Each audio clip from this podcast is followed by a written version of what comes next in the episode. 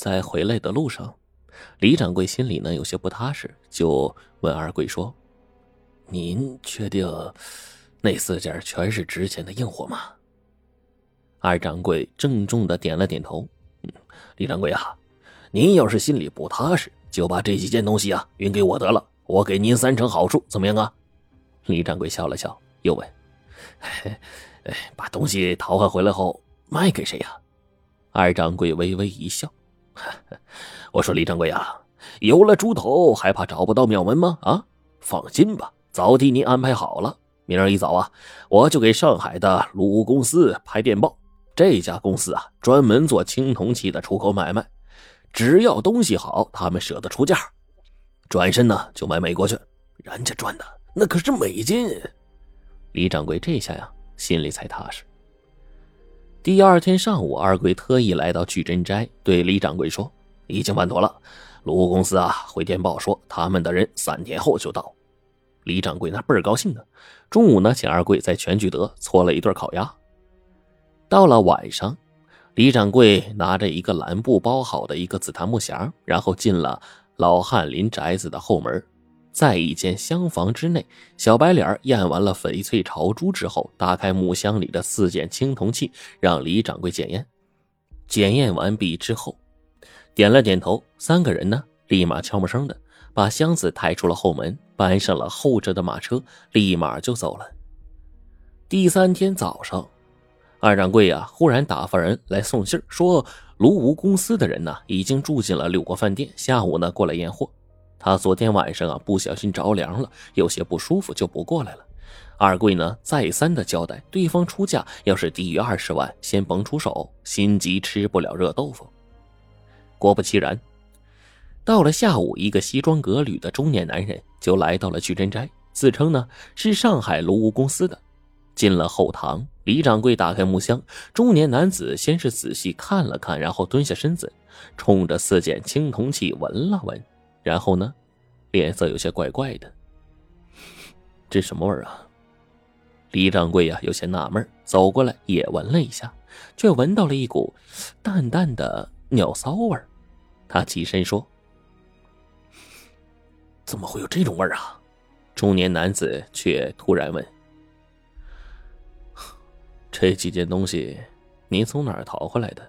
花多少钱呢？”李掌柜回答说：“啊，熟人。”托我代买的，中年男子哦了一声：“哦，你呢，还是原样不动的退回去吧，全是埋地下用尿浇过的假货。”说完，一脸失望的就走了。李掌柜就惊了呀，急忙叫学徒叫来一辆洋车，直奔商贾阁。他一脚踏进门就喊：“你们的二贵在吗？”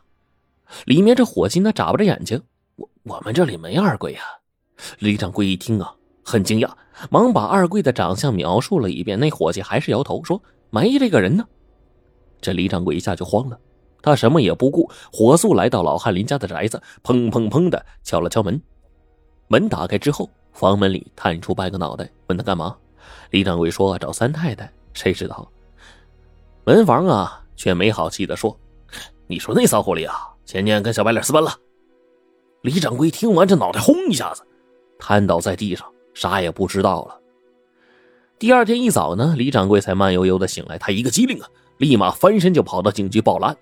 警局呢，根据二贵的长相查访，发现呢，竟是一个打边鼓的，立马赶到乡下就逮住了他。警察呀，一顿连吓带唬的，二贵就怂了，供出了背后真正的主谋，竟是三姨太的跟班小白脸据二贵交代啊，这个小白脸叫狗小三儿。也是个大变故的，一年之前呢，不知怎么就认识了三姨太，这一来二去的，俩人就勾搭上了。狗小三知道老翰林手里藏了不少值钱的玩意儿，就撺掇三姨太呀，弄出几件之后就远走高飞。谁知道呢？老爷子盯着紧，一直没机会下手。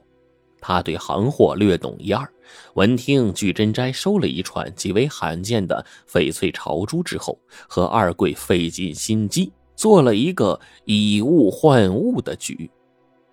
为了追回翡翠朝珠，李掌柜给警察头不少现大洋。可是，一眨巴眼俩月过去了，狗小三呢，一点信也没有。李掌柜催了好几次，警察头干脆躲起来了。他最后啊也是只好自认倒霉了。再说这个狗小三，拿着到手的朝珠啊，跟着三姨太一口气跑到上海。俩人呢在小旅馆啊腻乎了仨月，狗小三就起腻了，本想把朝珠卖掉之后啊拍拍屁股走人，没成想上海的珠宝店的老板个个都齐声，可劲儿的压价，最高才给六万大洋。狗小三赌气没卖，在上海呢瞎溜达几天之后，琢磨出了一个甩掉三姨太的招。一天晚上。从外面回到旅馆，狗小三笑眯眯地说：“他在一家洋行找了个差事，还发了一笔安家费，正好拿去租房。但是呢，亲属得亲自去领。”第二天，三姨太高高兴兴地跟着狗小三来到这家洋行。狗小三和一个穿马甲的小声嘀咕几句，穿马甲的呢，从皮包里面取出了一张纸交给他。狗小三对三姨太说：“说洋行啊，要家属签个字。”他见到这上面呢，全是洋文，这一个字也不认识啊，就在狗小三手指的地方啊，签了自己的名，并按了一个手印。完事之后，狗小三啊就把几个花花绿绿的美金交给三姨太，说呀，他去杨经理那儿呢报个到，让三姨太在另一间会客室等着，回头呢俩人再去租房子。会客室里坐着十几个男人，个个的都是蔫不拉几的，不言语。三姨太等了半天，也不见狗小三来找她，她就觉得呀不对劲儿，就问身边一个男人。这男人却问：“你签字画押了？”三姨太点了点头。这男人十分惊讶呀：“你一个妇道人家，干嘛卖自个儿啊？”